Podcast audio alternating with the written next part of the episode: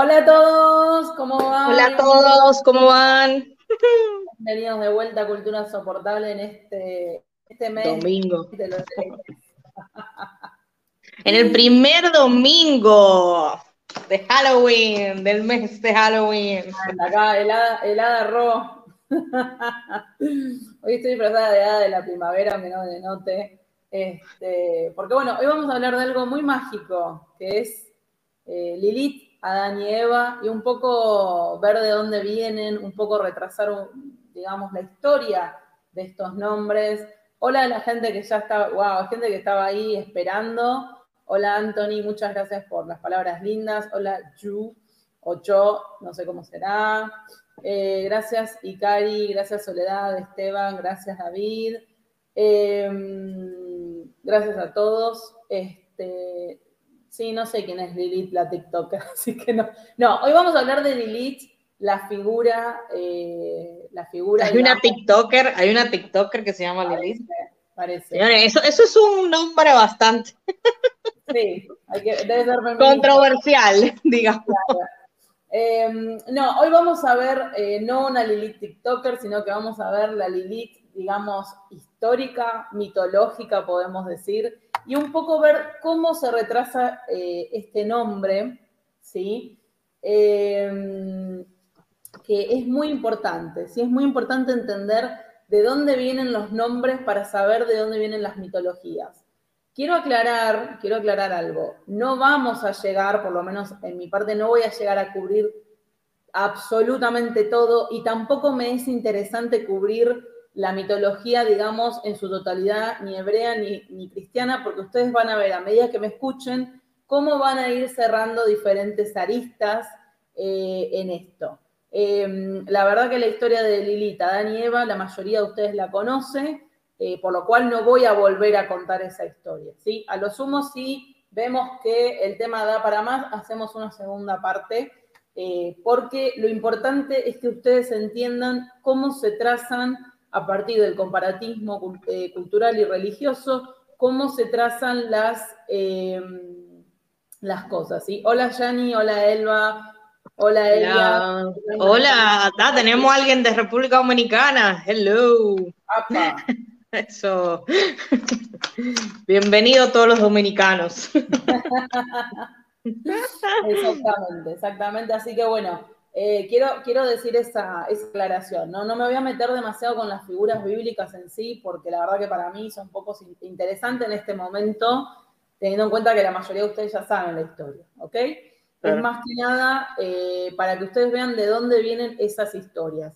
En todo el mes del hereje vamos a hablar de temas muy delicados, delicados porque la gente se fanatiza, pero eh, digamos bastante simples para cualquier persona que obviamente se dedica a traducir el cuneiforme, que se dedica a traducir los jeroglíficos, que se dedica a traducir la antigüedad. Eh, así que no hay demasiada, demasiado misterio ahí. Lo que pasa es que cuando uno traduce ese tipo de textos tiene que tener cuidado porque los fanáticos religiosos enseguida empiezan con sus temas. Así que nada, tienen que eh, tomarse, como siempre digo, que yo demuestre ¿sí? Que yo demuestre con esto de dónde vienen las cosas y ustedes puedan hacer su propia resonancia cognitiva viendo las pruebas, no quiere decir que me estoy metiendo con sus creencias ni nada por el estilo. Cada uno es libre de creer con quien tiene ganas de creer y eh, lo que vamos a demostrar hoy es cómo las historias no se pierden, sino que se sincretizan, ¿ok? Eh, Así que bueno, eso hay que tener, eh, lo digo como aclaración, porque bueno, para una persona que no sabe nada, de golpe ver toda esta información, puede llegar a, a, choquear. En historia del arte también es lo mismo, es algo de un punto de vista neutro y es simplemente ver cómo se representan las imágenes. O sea, no hay ni una parte ni del otro. No hay nada ni un punto de vista religioso, sino claramente del estudio de la representación de las imágenes. Así que todo, neutro de parte de nosotros. Exactamente. Bueno, vamos a empezar entonces con esta figura llamada Lilith. Como ustedes saben, y en resumen, porque hay muchos textos que hablan de esta figura, básicamente Lilith supuestamente fue la primera esposa de Adán, ¿sí? Pero hubo una lucha de egos, ¿ok? Y supuestamente Lilith, esta figura que no quería estar abajo de Adán, se fue, dijo, chau, me voy a la mierda, y lo dejó a Adán solo, que este, y después de ahí eh, Dios creó a Eva de la costilla. Bueno, eso más o menos lo que todos sabemos. Lo importante es entender de dónde viene este nombre y qué cosas trae consigo para que ustedes vean cómo nada se pierde. Lilith es un nombre que lo encontramos, espérense que tengo un poco desordenadas las cosas, pero que la encontramos en la tablilla número 12 de la epopeya de Gilgamesh pero no es la epopeya de Gilgamesh sumeria y en cuneiforme. Como ustedes pueden observar, bueno, obviamente todo, todo, vuelve a Gilgamesh. Todo vuelve a Gilgamesh. A Gilgamesh lo van a escuchar un montón, porque, por ejemplo, en la epopeya de Gilgamesh es donde el dios Enki le dice a eh, Sustras eh, que va a llegar un diluvio y que prepare una barca grande de madera porque viene un diluvio. ¿Le suena? Bueno, vamos a ver con un poco más de detalle. ¿sí? De Gilgamesh viene absolutamente todas las inspiraciones. Es por eso que les voy a dar las inspiraciones sumerias. No me voy a meter demasiado en otras cosas, excepto mencionarlas, porque realmente, realmente la Biblia y la, mm, vamos a decir, la mitología o la religión, para que nadie se ofenda, cristiana hebrea viene de los sumerios casi puramente. Bien, la epopeya de Gilgamesh hace su aparición en el año 2000 500 antes de nuestra era en su versión cuneiforme, ¿ok? Yo sé que es difícil todos estos nombres nuevos, pero vamos a retener. Cuneiforme. El anexo que le hacen los acadios, que ustedes saben que invadieron, estuvieron los sumerios, los acadios y los babilónicos en el mismo lugar, pero unos invadieron como una especie de mamushka que se invadió uno adentro del otro. el estilo de escritura es lo mismo, simplemente que cambia un poco los significados y los la forma de dibujar, ¿ok? Entonces, esta tableta, la que está observando ahora, está escrito en acadio y es igual en eh, asirio, ¿sí? O neobabilónico. Vamos a encontrar esto más o menos, según algunas personas, esta tableta tiene 2300 años. Según otras, tiene 1000 antes de nuestra era, ¿ok? Es una variación que tienen los arqueólogos con respecto a esto. Pero fíjense, más o menos vamos a fijar la fecha para hacer algo intermedio en el año 2200, pónganse. Pero la primera epopeya, la primera epopeya es en el año 2500 antes de nuestra era. Bueno, ¿por qué es importante la tableta número 12 que fue, vuelvo a repetir, fue anexada después? Porque es la primera vez que encontramos este nombrecito. Ki Sikil Lil Lage. ¿Ok? Y vamos a ver cómo la iconografía se repite, ¿ok? Kisikil eh, es eh, el nombre de un lugar sagrado, ¿sí? Y Lilagé es, eh, simboliza un espíritu, espíritu de agua o espíritu de noche. Retengan espíritu de agua, espíritu de noche porque lo van a ver una y otra vez. Bueno, acá les muestro la tableta, la transliteración y la traducción en español. Entonces, ¿qué dice la tableta? La parte que nos interesa. De eh, la tableta número 4 a la número 16 es lo que nos interesa a nosotros. Dice, un árbol sauce, el árbol de sauce, crece en el jardín de Ina en Uruk. Ina es la diosa de la fertilidad, cuya madera planea usar para construir un nuevo trono. Después de 10 años de crecimiento, viene a cosecharlo y encuentra una serpiente viviendo en su base. Un pájaro Ansu, el pájaro Ansu es este que pueden observar aquí, que lo están persiguiendo, es eh, la personificación de, una especie de Satanás, vamos a decir, para que ustedes tengan una idea de qué estamos hablando. Cría, em, cría eh, crías en su corona, es decir, arriba del árbol, y Kisikililae hizo una casa en su tronco, ¿ok? Entonces está hablando de que Lili, Lili, Lilagué, hizo una casa en el tronco de este árbol de sauce. Se dice que Gilgamesh mató a la serpiente, ¿sí? Vamos a empezar, entonces, los primeros registros que tenemos de Lilith ya está asociada con una serpiente y con un pájaro que representa una especie de, de dios malvado. Y luego el pájaro Ansu se fue volando a las montañas con sus crías, mientras que Lilague destruye temerosa su casa y corre hacia el bosque. Gilgamesh no es un héroe, ¿ok? Gilgamesh en ningún momento es un héroe. De hecho, representa la civilización. y representa cómo el hombre tiene que destruir la naturaleza para poder crear civilización. Esa es la epopeya. No hay gente buena, ¿sí? No hay gente buena.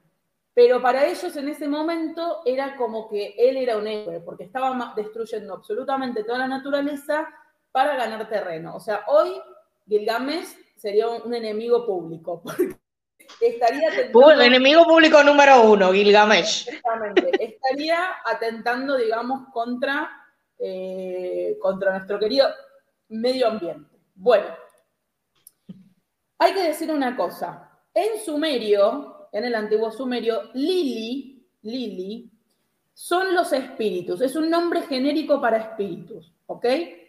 Pero los estudiosos no quieren hacer esa, digamos, aunque parece obvia la, la, la digamos, entre Lili de espíritu a Lilith, la verdad que los, los especialistas son un poco reacios. Así que yo no voy a hablar demasiado del tema del cuneiforme, pero para que sepan que hay una de las raíces que es Lil, que es eh, espíritu en antiguo cuneiforme. ¿Ok? Luego, eh, ahora sí, en cuneiforme y en antigua mm, acadio, Lili, Lili, es la forma de un espíritu de mujer vengativo, ¿sí? Que tiene que ver con la noche y con notaciones nocturnas. Lili, ¿sí? Como lo tienen acá el nombre, lleva las enfermedades a través del viento, el agua y la noche. Fíjense cómo se empiezan a repetir la noche, viento, van a ver cómo se, va a repetir. Entonces, ¿de dónde viene este Lili? Viene de Lilu, que a su vez eh, viene de Asu, ¿sí? que es, también está representado acá, pero bueno, eh, muy chiquito, pero vamos a decir que es también eh, este tipo de figura, que es una especie de demonio primordial de donde nacen todos los otros demonios. Los lila podían ser hombre, mujer y podían ser muchos. Y esto es muy importante porque ahora vamos a ver cómo en hebreo es lo mismo, en hebreo, en arameo, y después se detienen las traducciones medievales, ¿ok? Los, medievales medio que hicieron lo que quisieron un poco con esto, entonces ustedes tienen que entender que, em, digamos, todas las traducciones, cada vez que se van traduciendo, traduciendo otros idiomas, va perdiendo cada vez más el significado, ¿sí? Bien, entonces, eh, fíjense, ay, perdón, no, este no era. perdón, fíjense lo, que dice de Lili. Lili estaba, eh, Lilae, ¿no? Estaba haciendo un nido, ¿sí? Porque se da a entender que, está construyendo su casita en un, en un árbol, y muchos estudiosos piensan que lo que está queriendo decir es que está haciendo una especie de nido. Y eh, cuando vino Gilgamesh, que era alto terrorista ambiental, se tuvo que retirar. ¿Ok? O sea, en el punto de vista moderno, los malos serían sería los humanos, pero en esta época los malos son estos demonios que no quieren dejar al hombre ser civilizado. ¿Ok? Es muy rara porque ahora nosotros es como que tenemos esta moral de decir, no, pero ¿por qué matamos los árboles? Bueno, en esta época era esto, ¿sí? Entonces, eh, realmente, realmente es muy interesante eh, esa situación. Otra cosa, otra cosa, perdón. Lili, o Lilage, es hija de em, Alu. Alu es un dios muy interesante porque es el dios que em, no hay representación gráfica porque no tiene forma, pero sí lo tenemos en los textos. Y Alu es el dios de la parálisis del sueño. ¿Vieron cuando ustedes están paralizados en el sueño? Bueno, ese es Alu. Y Alu también es el encargado de entrar a tu cuerpo y al que hay que exorcizar. Cuando Alu entra en tu cuerpo, te desmaya y te deja en coma, te produce, digamos, eh, te quiere desplazar de tu cuerpo y te produce pesadillas en esta especie de parálisis de sueño. ¿Ok? Entonces, estos Lili, estos Liliths que van por ahí por la vida, en realidad en Acadio son espíritus múltiples, es decir, una manera de llamar a estos espíritus, ¿ok? Era una especie de multiplicidad. Lo que pasa es que eh, Lilu, este, perdón, Lili es como la, parte femenina de Lilu, ¿ok?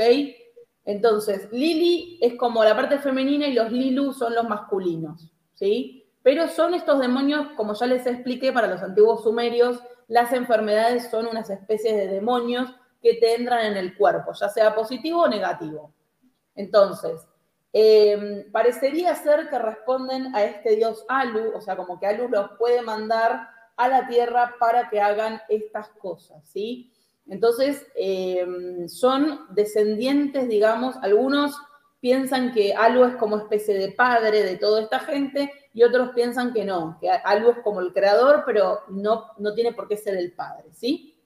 Bien, entonces, Lili, hasta acá, en el texto de Gilgamesh ya tenemos asociada a los nidos, a los pájaros, a la serpiente y a las enfermedades. Y hacer una mujer, digamos, un poco veneria, digamos, un poco, digamos, como que se exalta. Pero tenía razón la tipa, porque le estaban sacando su nido. Pero bueno, eso es una discusión que podemos tener, digamos, más adelante. ¿Ok? Entonces, eh, a través de los años, a través de los años, Lili toma un carácter, eh, digamos, eh, semítico, ¿ok? Que se ve reflejado en la Biblia hebrea, ¿sí? Lili aparece nombrada una sola vez en la Biblia hebrea y después aparece nombrada en diferentes cosas. Fíjense lo interesante de lo que dice la Biblia hebrea. Dice, allí reposará la Lilith y encontrará un lugar para descansar. Y acá en Cuneiforme, fíjense que lo que dice es lo mismo, ¿ok? Que estaba haciendo su casita lo más tranquila y estaba queriendo, digamos, se da a entender que estaba descansando, que estaba ahí haciendo sus cosas hasta que Gilgamesh llegó. Fíjense cómo se empieza a juntar esta situación. Otra cosa muy importante, otra cosa muy importante es esta asociación con la serpiente. Ustedes saben que en el texto original, digamos, de Adán y Eva, eh, la serpiente tiene un rol, digamos, muy particular.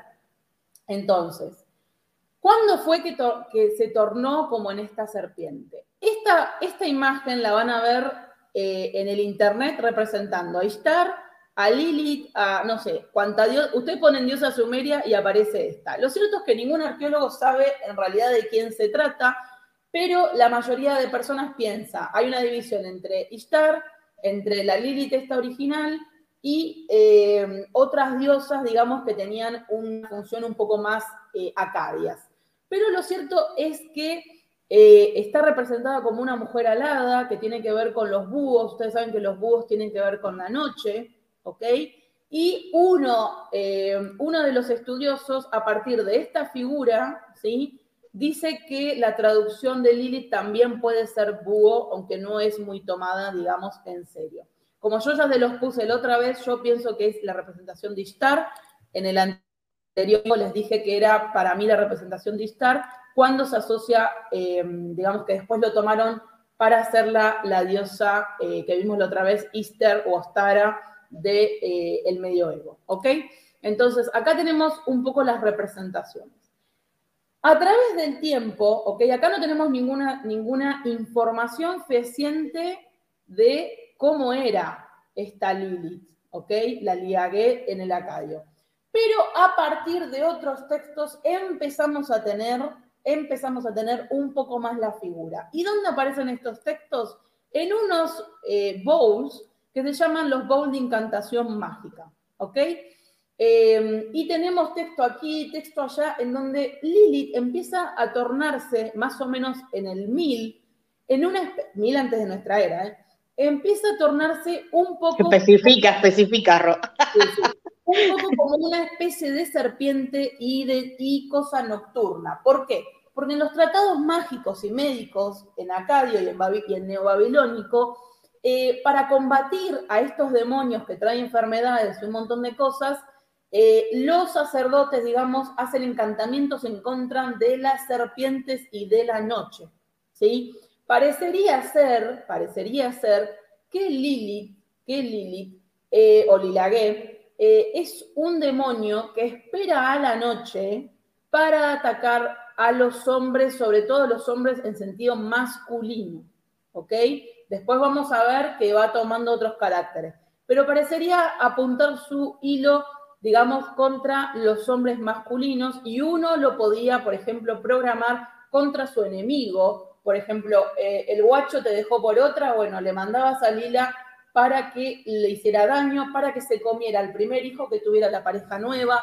Bueno, ustedes saben que la venganza y todo eso está adentro del hombre eh, naturalmente, ¿sí? No hay que esperar demasiado eh, de los seres humanos, vamos a decir. Entonces, em, realmente, realmente tenemos que llegar hasta la Biblia hebrea eh, para empezar a, que torne una figura bastante más animalística también. De hecho, aparece listada en el texto de Isaías como un animal demoníaco, ¿sí? Como un animal demoníaco directamente ligada a la serpiente, ¿ok? Lo interesante es que en hebreo Lilith o Lili eh, aparece en su forma masculina, en su forma femenina y en su forma plural. Y eso es muy interesante, o sea, podía tomar todas las formas. Es por eso que se dice que Lilith en un principio no es un nombre que va directamente asociado a algo femenino, sino que son estos demonios que esparcen. Es como que yo siempre lo que interpreté yo, y esto es una opinión personal cuando hacía las traducciones, es como una especie de, para mí representa la venganza, como la, como la energía de la venganza, una cosa así, ¿ok? Bien, para proteger... Como, una idea más abstracta, digamos, en realidad, y no tanto una entidad puntual. Exactamente, exactamente. Para protegerse, para protegerse de Lilith, empezamos, como ya les conté, empezamos a encontrar estos bowls. Lilith acá aparece yo cuando vuelvo a las 6 de la mañana, la pobre. Pero bueno, y em, acá encontramos estos bowls que tenemos, eh, que están hechos en diversos idiomas. ¿eh? Están en asirio, en acadio, están en arameo, en árabe, o sea, estuvieron un montón de tiempo, ¿sí? Y llegan hasta el 600 después de nuestra era, un montón, un montón. Tenemos este, tenemos este otro. Bueno, hay un montón de información, pero vamos a quedarnos con este que es el que mejor se ve de todos los que yo encontré. Esta pieza, más o menos hay uno, hasta la fecha llevamos recaudado los arqueólogos 2.200 bowls mágicos y están en toda la zona de Irán, Irak, eh, hasta se han encontrado en Egipto, bueno, toda la zona de Mesopotamia están estos bowls. ¿Cómo se hacía el encantamiento? ¿Cómo se hacía el encantamiento contra Lilith? Bueno, lo que ven alrededor, que en este caso está en arameo, es parte de la Biblia hebraica traducida al arameo, ¿ok? Simplemente dice una frase, la frase que más le gustara a la persona que encargaba este bowl, y en el centro está Lilith con cadenas, ¿ok? Acuérdense lo que siempre le digo de dónde viene el tema del amarre y las cadenas. A Lilith le tenían que poner ciertas cadenas para como que agarraban a Lilith, ¿no? Es como esta cosa de, bueno, es prisionera de las cadenas, ¿no? Como que no puede hacer nada porque está encadenada, ¿sí? Generalmente en este no, hay un dibujito muy pequeño, pero generalmente en estos bowls siempre aparece la figura de Lilith o de otro dios, digamos, malvado, al que encadenar. Fíjense la traducción que les traigo de uno de estos eh, bowls, que es un conjuro contra Lilith en, eh, general, ¿ok? Esto es una traducción de el arameo. Y empieza así, ¿sí? En el bowl dice esto. Lilith o sea, Lili macho y Lili hembra.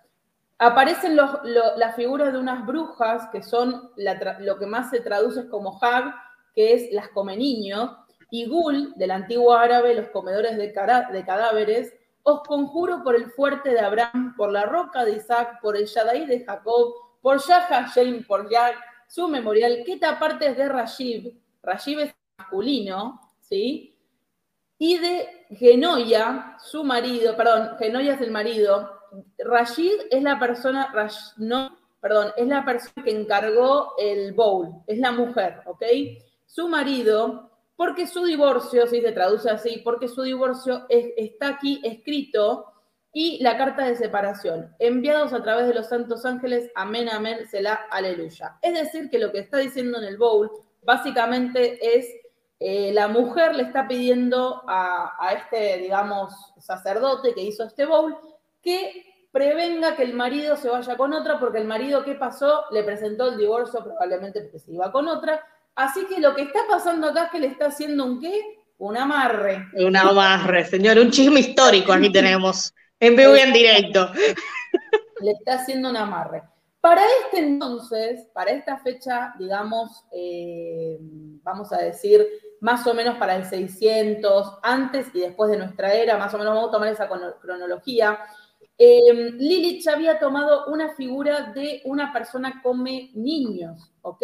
Para esta época y en el inventario, por ejemplo, árabe, en el inventario semítico de la época y neobabilónico, eh, Lilith había tomado la figura de una mujer vengativa, que fíjense lo que hacía Lilith. Lilith se podía presentar en la puerta de tu casa eh, que, y representaba, por ejemplo, de un matrimonio, se podía transformar en la mujer y seducir al hombre. Entonces el hombre es como que iba y le, daba la semilla y Lilith paría un niño. Pero también se podía eh, transformar en hombre y acostarse con la mujer y embarazarla. Que esto era lo más común, que Lilith se transforme en un hombre y que embaraza a la mujer engañándola, diciéndole como soy tu marido, ¿ok? ¿Y qué pasaba? Lilith esperaba. Si el matrimonio aceptaba al niño, no había problema. Ahí Lilith se iba. Ahora, si el matrimonio, el hombre, por ejemplo, decía, yo esto no concebí. No sé cómo, pero el hombre decía, esto yo no concebí. Lilith venía y se comía a ese hijo, ¿ok? Como venganza. Y si le caías demasiado mal, se comía al hijo y después te comía a vos y te comía a tu mujer o te comía a tu esposo. O sea, que se comía a todo el mundo. Y a toda tu familia, digamos. A toda tu familia. O sea, andate la mierda a vos y toda tu familia. Básicamente es eso. Y Lilith era un espíritu, un espíritu muy libre, ¿no? De hecho, en uno de los cánones se va con este ángel que se llama, si mal no me acuerdo, Samael, Samael o algo así, disculpen la pronunciación, que, ¿por qué? Porque estaba eh, eh, Adán que le dice, no, vos te tenés que quedar abajo mío, o sea, vos tenés que ser como que mi estructura acá del paraíso vos estás abajo, ¿sí? Y además como que, como que Lilith tenía que hacer las cosas que Adán no quería.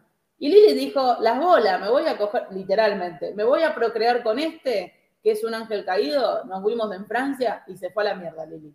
Entonces lo dejó a Dan ahí, este, y, bueno, y ahí, este, ahora después vamos a ver la historia de Eva, pero ahí Dios creó a Eva supuestamente de eh, la costilla de Adán y vamos a ver cómo se relaciona con los sumerios todo esto. Entonces, Lilith es una figura, ¿sí? Es una figura que luego es tomada por un montón por un montón de culturas. ¿Y qué cultura nos define bastante y llegó hasta el medioevo? Los griegos. ¿Y quién estaba en el medioevo griego aún antes que se escriba la, se escriba la Biblia? ¿Ok? Lamia. Yes, Lamia. Lamia era una mujercita que estaba muy feliz en su vida hasta que se cruzó con el depravado más grande de la historia de la mitología griega, que es Zeus.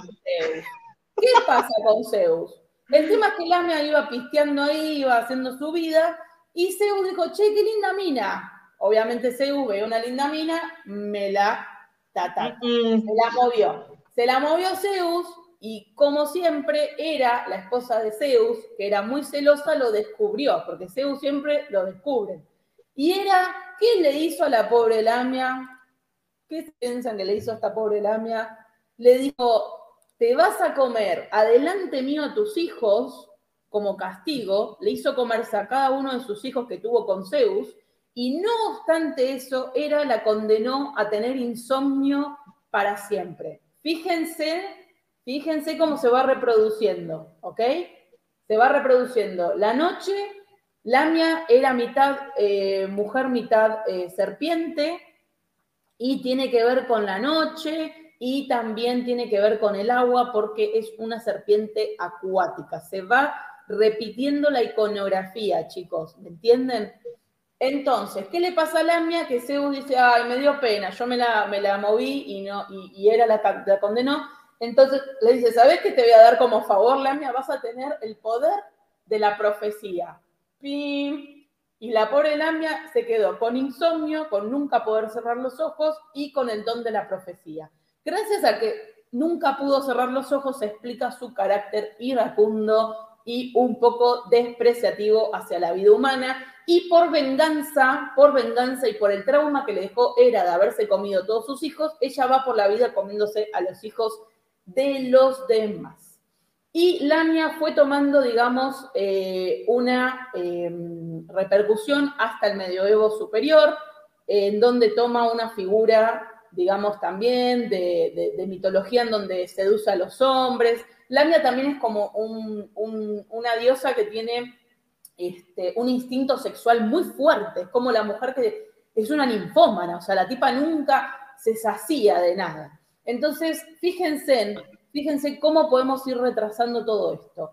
Ah, antes que me olvide, esta imagen es muy importante. Esta es una imagen neoasiria, ¿sí? Más o menos del 900 eh, perdón, más o menos del 300 antes de nuestra era para algunos, para otros es después de nuestra era, del siglo I.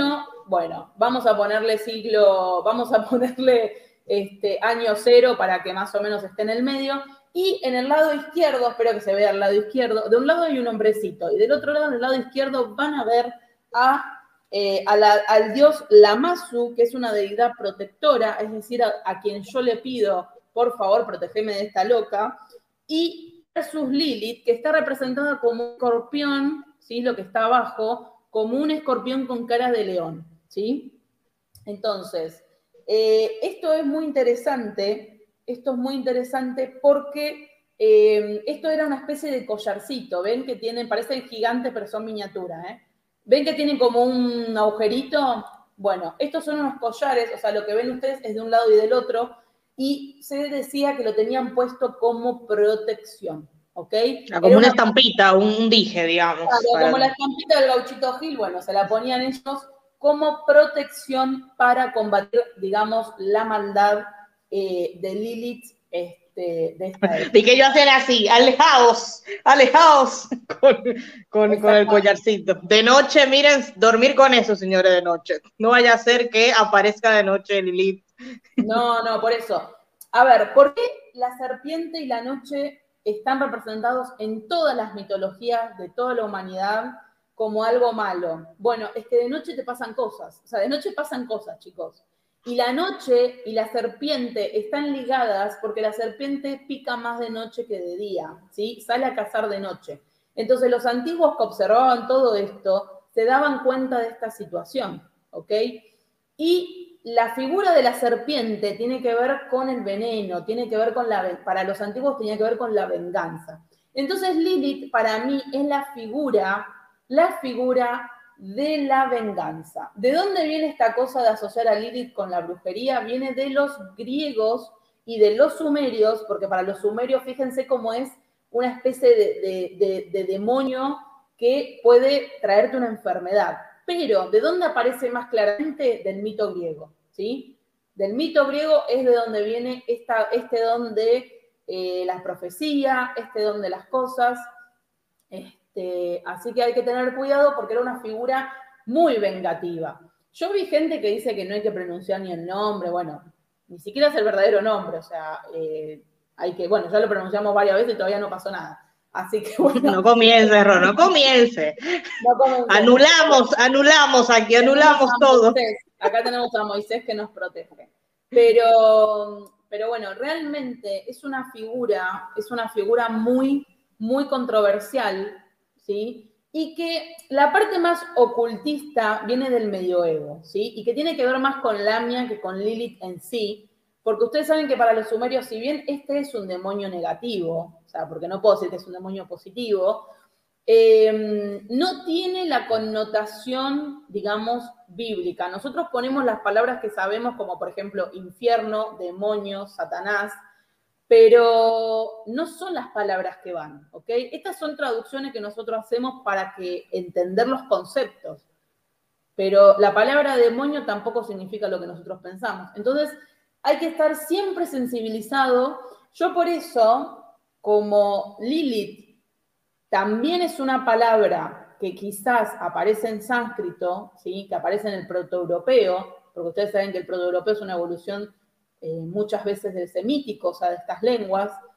Em, yo pienso, yo pienso que hay que pensarlo como energías, porque en esta época no se habla tanto de, de gente física, ¿sí? Se habla de energías. Entonces Lilith es como para mí, esto es hashtag para mí, ¿eh? cuando siempre la traducí, es la figura de la venganza, en algunos casos la venganza femenina cuando nos meten los cuernos, digamos, cuando se van con otra, y en otros casos la figura de la venganza en sí, o sea, de, algo malo, ¿no? Y obviamente, a ver, una figura que se come niños no puede ser positiva, ¿sí? No puede, no le podemos buscar algo positivo a Lilith.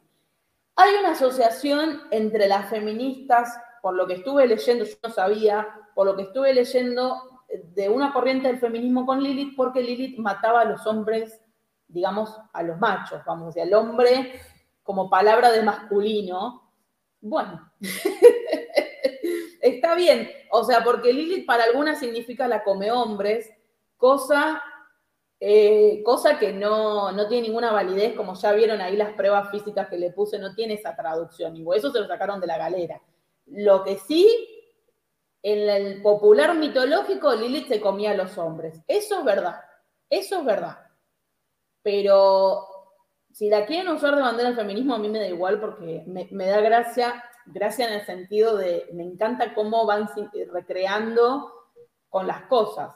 Bueno, Flori, vos estás diciendo algo que es muy interesante. Eh, Lilith no era que producía abortos, porque para producir abortos ya había otros demonios. Lilith esperaba que los niños nacieran para comérselos. O sea, era un poco más sádica, digamos. No, no producía abortos, ¿ok?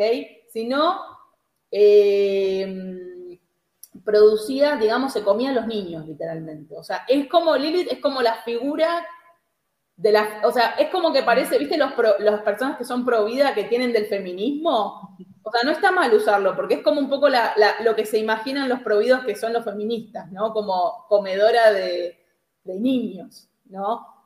Entonces, eh, ahí se puede un poco hacer una, cosa graciosa. Pero Lilith como figura de empoderamiento femenino está basado en los textos bíblicos, como porque Lilith le dijo, nos vimos en Francia a Adán y se fue a coger con otro, em, digamos, porque no quiso estar abajo de él. Pero hay que decir algo, en esos textos, Supuestamente.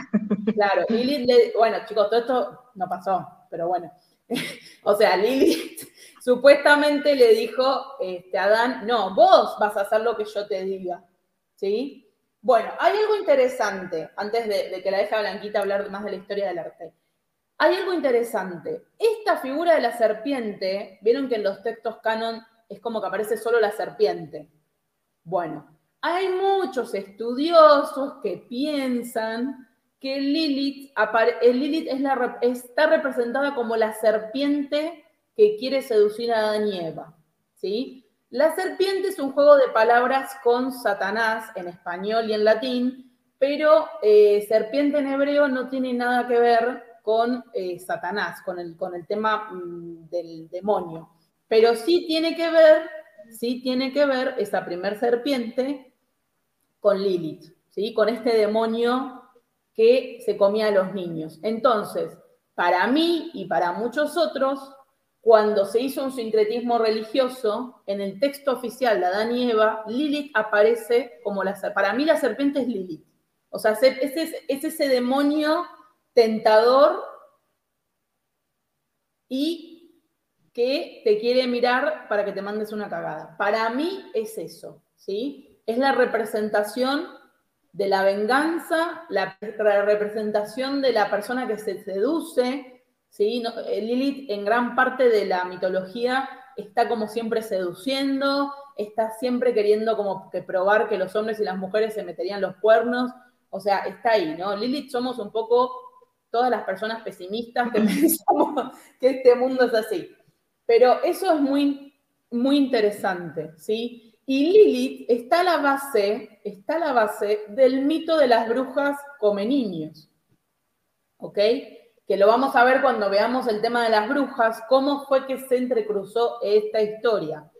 ¿Sí? Pero es muy interesante ver cómo todos los elementos, vamos a seguir viéndolo con Adán y Eva, cómo todos los elementos bíblicos se reproducen una y otra vez desde la mitología sumeria, aún siendo eh, el nombre tomado del acadio, ¿sí?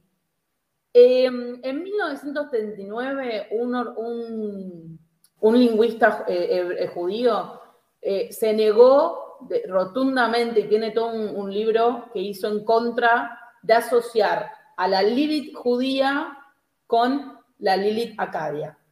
Pero las evidencias hablan por sí solas. Son abrumadoras, abrumadoras.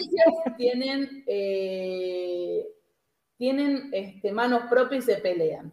Entonces, a ver, acá hay preguntas. Lilith al final, ¿era un espíritu o un demonio? Lilith, la traducción es espíritu, ¿sí? La traducción es espíritu, porque un lil es un espíritu. Yo uso la palabra demonio porque no es un espíritu como nosotros conocemos, ¿ok? Esta, esta traducción de espíritu, en el caso de Lilith, sería algo así como, de, como el demonio eh, judío-cristiano, ¿ok? Pero no te olvides que la palabra demonio viene de daemon, que es griega, y que eran espíritus ambiguos, o sea, no había un espíritu bueno o un espíritu malo. Entonces yo usé la palabra demonio para que entiendan que era un espíritu malo. O sea, la traducción sería espíritu malo, ¿sí? Espíritu vengativo y espíritu que trae las em, enfermedades a través del viento. ¿Ok? Esa es toda la traducción de su nombre. No sé si tienen algunas preguntas, si no avanzamos este, o si no, vos avanzás, Blanqui, y vamos viendo las preguntas y al final las vamos resolviendo. Dale, otro, otra atribución a Lilith que a mí me parece siempre muy interesante y que, como tú dices, Ro, yo creo que también está un poco sacada de, la galera, pues tomando esa expresión que dice, dijo Ro, es el tema de que asocian a Lilith a los primeros vampiros o a la primer vampiro. Ah, está también esa idea que eh, surgió mucho en el año 2000, que se volvió muy popular esa idea de Lilith asociada como que en realidad el primer vampiro era Lilith y no un hombre, sino era ella como ese demonio eh, chupasangre, digamos, de alguna manera, de alguna manera, y que eh, y lo asocian después, y lo van a ver en la literatura, la, la diferente literatura, lo van a ver en, en en los libros de Anne Rice, de entrevista con las crónicas vampíricas y todo eso, y es algo que hubo un boom en su momento de documentales hasta en History y en Discovery sobre el tema de asociar a Lilith y a los vampiros. Ya eso es algo que después lo vamos a ver en el en nuestra otra y que vamos a estar hablando de los vampiros, pero bueno, les, les comento eso para que sepan que, lo tenemos en cuenta el tema de que... Sí, yo lo, vi, pero bueno, no lo, quería incluir para que no se confundan más de lo que ya más o menos presentamos. Em, pero para mí lo importante es que ustedes vean, y a medida que pase el mes de los herejes, que vayamos volviendo una y otra vez a la mitología sumeria para explicar la base de la Biblia, es que ustedes puedan ustedes mismos retrasar eh, una conexión con estos textos antiguos, ¿sí? Porque los textos ahí están y es muy difícil negar la, evidencia, digamos, que tenemos escrita, aun cuando la podemos traducir, es muy difícil de negar, ¿sí? Por más que nos querramos eh, cerrar en nuestro fanatismo, eh, es muy difícil, ¿sí? ¿Y cuál es el tema de, de, sacar a Lilith? Porque hay mucha gente que dice, ¿por qué la sacaron a Lilith y por qué la pusieron en forma de serpiente? Bueno, porque en realidad sacar a Lilith de la Biblia es sacar los orígenes acadios y sumerios de la Biblia, ¿ok? Y eso es mucho, muy importante, como dirían los Simpson. Hay una época, hay una época concreta en el siglo, digamos, I de nuestra era, que hay una cruzada y se va sacando todo los textos acadios, babilónicos y sumerios de la Biblia, se va depurando la Biblia, ¿sí? Para que quede como si fuera que es un libro original, ¿ok? Es algo que pasa. Entonces, eh, ¿por qué se saca a Lilith, digamos, de, la mitología? Es porque representa a a los antiguos acadios, pero en el popular quedó, ¿sí? En el popular quedó y fue tomando diferentes formas. Pero para mí, les vuelvo a repetir, la serpiente en el cuento de Adán es la representación de Lilith. Yo con eso estoy de acuerdo con los investigadores que dicen que se hizo un sincretismo, sobre todo cuando la tenés a Lilith y a estos demonios representados como mitad humano, mitad serpiente. ¿Ok? Bueno, bueno, yo les voy a mostrar un poco sobre. Eh, Ro, tú no vas a hablar de Adán y Eva, ¿no? Entonces. Sí, después. Ah, bueno, bueno. Bueno, yo comienzo un poquito entonces con, con Adán y Eva. Les voy a mostrar un poquito em, la iconografía, o sea, cómo se representa de manera rápida, porque ya llevamos 45 minutos, así que voy a hacerle algo flash uh, para que lo podamos ver de cómo se representaba Adán y Eva en lo que es el arte occidental, ojo, arte occidental y más específicamente les voy a decir en el arte europeo. Adán y Eva son muy fáciles de eh, identificar, ya que son los únicos personajes bíblicos eh, que uno puede encontrar donde se muestran en desnudos lo cual es bastante raro. Obviamente todos los otros personajes de la Biblia siempre están vestidos. Adán y Eva siempre los vamos a encontrar, obviamente, antes de que fueran expulsados del paraíso, los vamos a encontrar eh, desnudos. Son los únicos personajes en el arte, en Occidente, en la parte bíblica, más que nada el arte cristiano, que van a estar desnudos. recuerden que en el arte occidental, hago específico, solamente vas a encontrar eh, desnudos los personajes mitológicos, ya sea la mitología griega y romana, o como aquí vemos, Adán y Eva. Estas dos representaciones son dos representaciones muy conocidas. Van a tener a la derecha, van a ver la representación de Van Eyck, que es el de altar de Ghent, para que lo puedan ver ahí, es muy conocido, para que lo puedan ver. Y a la izquierda tienen eh, a la Adán y Eva de Lucas Cranach el Viejo. Son las dos obras más representativas de eh, Adán y Eva. Adán y Eva en realidad son eh, una temática que aunque no lo crean, no es muy representada en el arte, digamos. Lo vamos a encontrar bastante en los manuscritos, lo vamos a encontrar en los manuscritos medievales, en las Biblias, todo eso, pero no es una temática que sea tan eh, representada como a, diferencia de la vida de Jesucristo, que tenemos demasiadas representaciones en cuanto a lo que son los pasajes bíblicos. A ver si alguna. Tenemos todo el tiempo del mundo. Bueno, bueno, bueno. Entonces, eh, les quería mostrar, pero para que sepan que eh, tenemos en general en el arte se van a representar ciertos episodios eh, de la Biblia, digamos, o bueno, de, las, eh, de, la, de los textos sagrados, por así, porque así voy a incluir un poco también eh, el Corán. Tenemos aquí, obviamente, se representa la creación de Adán. A la izquierda vamos a tener la creación de Adán de un punto de vista católico, que es un manuscrito del siglo, del siglo XIV de la Biblia Historiale, en donde vemos a Dios, que lo podemos identificar por la aureola, vemos ahí que están en el paraíso de Edén con los animales, eh, presenciando el acto de creación de Adán. Adán, ustedes ven ese señor ahí en el piso, parece que le estaban haciendo lo están reviviendo más o menos, lo agarran de la manito y dicen, oye, oye, despiértate, más o menos.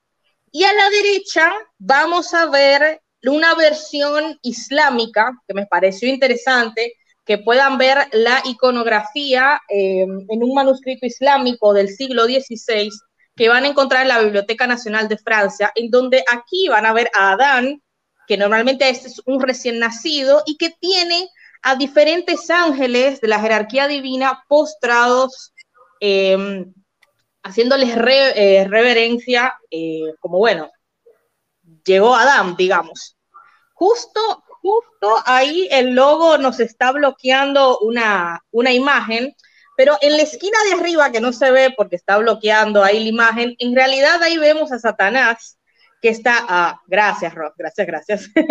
ahí está Satanás, que se ve ahí en la esquina de la derecha arriba, que en realidad es el, según la tradición eh, coránica, es el ángel que no se postra ante Adán y que se demuestra aquí con la piel negra. Y no es por un tema de que la piel sea negra ni nada, tiene que ver con el color del alma, o sea, que el alma es como negra, como eh, algo negativo, connotación negativa, porque él desafía y es rebelde y no se postra ante Adán. Entonces ahí pueden ver de las diferentes maneras a la izquierda eh, cómo los representan, una de las representaciones obviamente, de la manera católica de representar el nacimiento de Adán y a la derecha van a ver una representación más islámica para que vean.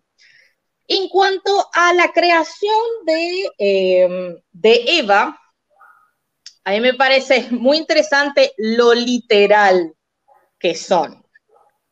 Lo literal que son. Aquí vemos directamente cómo Eva eh, sale de la costilla de Adán, literalmente, o sea, para que no haya mala interpretación, directamente ahí sale, parece que casi está haciendo una mastea ahí con la mano, digamos, sale y como y sale ahí de, la costilla de Adam y Adam dormido, echando un sueño, le sacan... Eh, la pareja fusional primordial, ¿no? Acá tenemos claro. los, tóxicos.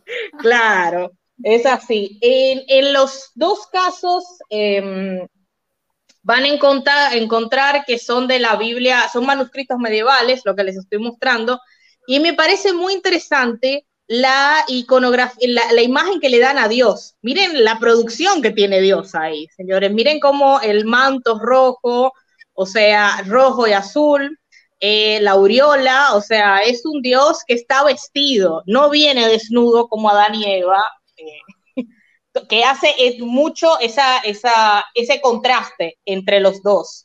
Y obviamente ahí están, eh, pueden ver cómo están ahí en, la, en el jardín de Edén.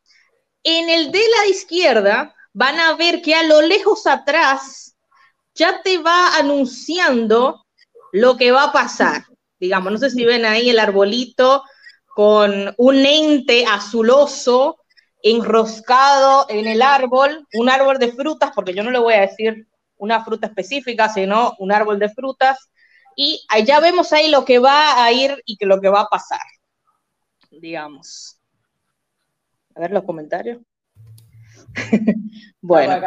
hay que mirar para ver si uno anda hablando muy rápido, ¿no? claro, sí, porque nosotros tenemos que ir cambiando, un poco cambiando, cambiando las cosas. Y después otra, la, tercera eh, tema que se toca en la historia, yo le estoy haciendo, señores, las, la, en general, digamos, es Adán y Eva chilling en el paraíso, pasando la bomba, pasándola bien, tranquilos, viviendo la, living la vida loca en el paraíso. Y este es una de mis obras favoritas, que es El Jardín de las Delicias de Jerónimo Bosch, que se encuentra en el Prado que es del siglo XVI. Este es el panel de izquierda que muestra eh, el paraíso, digamos. Y ahí pueden ver cómo está abajo, pueden ver a Adán y Eva eh, con, con Dios ahí agarraditos de las manos, eh, tranqui, pasándola bomba, pasándola super chilling con... Dato de vital importancia que interrumpo un segundo antes que me olvide. La palabra, por eso está muy bien lo que ella dijo, la palabra pomum, que es la que aparece en la Biblia latina eh, y griega, como se llaman vulgarmente, no significa manzana hasta el siglo III. Significa fruta. Y la mayoría de gente piensa que en la Biblia latina lo que hacía referencia es al albaricoque, no sé cómo si se dice así en español, el, el melocotón, ¿no? Es el albaricoque, ¿no? ¿Cómo? El albaricoque, no es el melocotón, el albaricoque. Me parece que sí. Bueno, yo no, sé cómo traducirlo, así que fin de dato de vital importancia. fin de dato de vital importancia. Muy importante, por eso yo les digo a ustedes que yo, yo personalmente, como historia del arte, digo fruta. digamos, no... Damasco. Me parece que es el Damasco. Ah, bueno. Mira, yo siempre pensé que era, que era el melocotón o algo así. pero bueno, perfecto. Bueno, pero para que sepan que ni siquiera está bien traducido eso. O sea, Eva ni siquiera mordió una manzana. Así que imagínense de ahí para abajo. De ahí lo que sigue. No, sí. la verdad que yo prefiero directamente no hablar de, la manzana, sino de una fruta. Una fruta, nada, una fruta. Después cada quien decide lo que es esa fruta. Yo me ahorro problemas, digamos. Si fue un coco, mira, que quedaron los dientes muy mal. La Eva, Eva te decía, tú me entiendes. decía, tú sabes y tú me entiendes. Y se un Ella en realidad, en realidad llegó a República Dominicana y dijo, mira, y que bájame un coco ahí.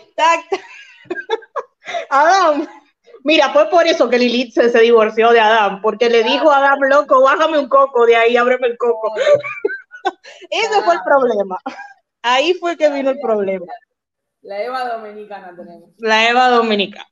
Así que bueno, esta obra, señores, les las pongo ahí para que ustedes entiendan que vayan y búsquenla, El Jardín de las Delicias, porque yo no les puedo mostrar ahí los detalles que tiene esa obra. Es una obra magnífica y mientras más uno se acerca, más detallitos puedes ver. Es una obra que es increíble. Jerónimos Bosch, El Jardín de las Delicias. Ustedes que les fascina Wikipedia, vayan, googleenla, búsquenla y vayan a, la zoom a todos los detalles para que vean que se van a sorprender. Después, obviamente, en la historia del arte te van a mostrar el famoso momento en donde Adán y Eva meten la pata. Donde meten la pata. ¿Qué? Pensé que iba a decir otra cosa. No, no, no, yo no, señores, yo con filtro, siempre con filtro. Y les digo, a la izquierda van a encontrar eh, una pintura de Tiziano, ustedes saben, el gran artista Tiziano, y a la derecha van a encontrar un, eh, un grabado de Alberto Durero, Durero, un grande, para los que no lo conocen.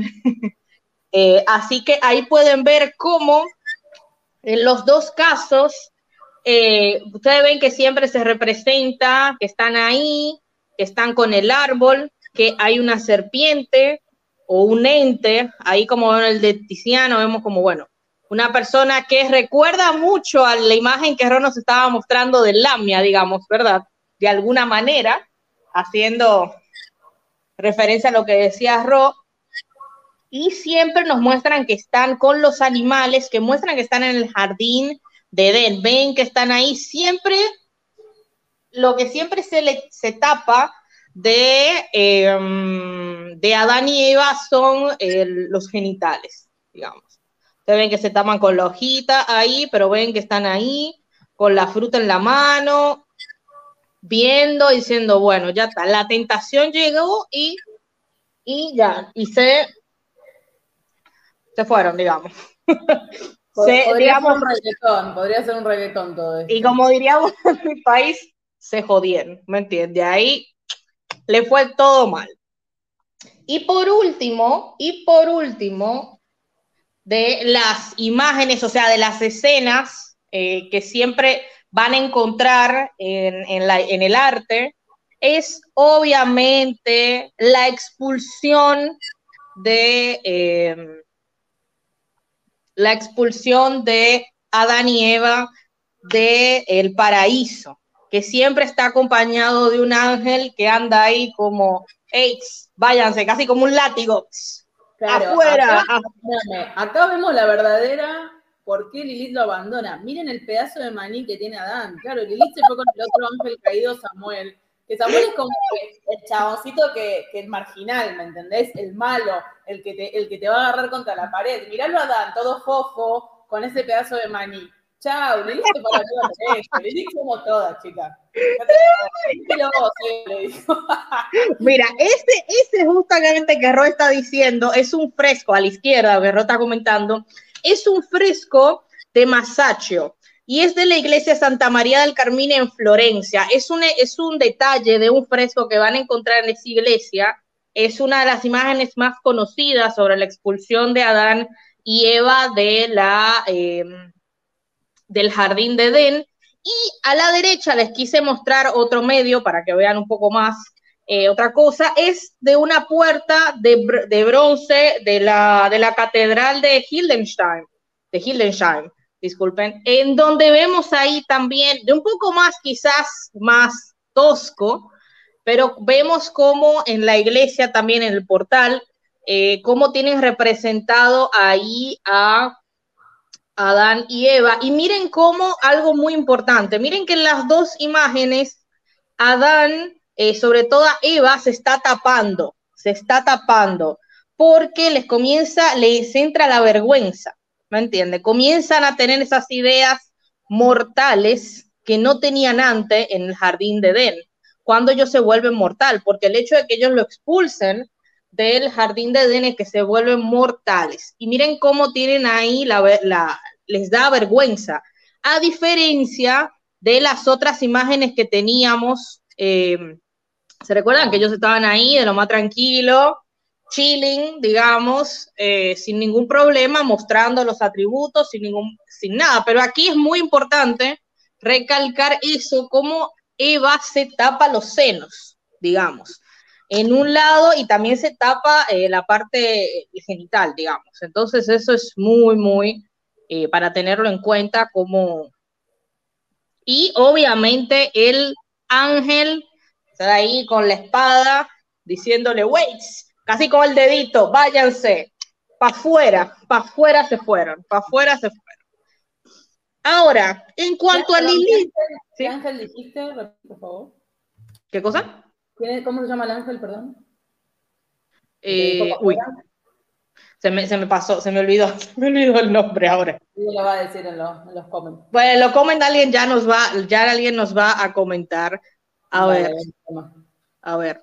Y por último, a ver, espérate, si no hay ningún comment, vamos todo bien. Bueno, y por último, les quería mostrar que eh, Lilith a nivel de lo que es la iconografía, recuérdense que, como ustedes muchos comentaban, a nivel de, em, de la del, del arte occidental, sobre todo europeo, más que nada es cristiano y católico, más que nada.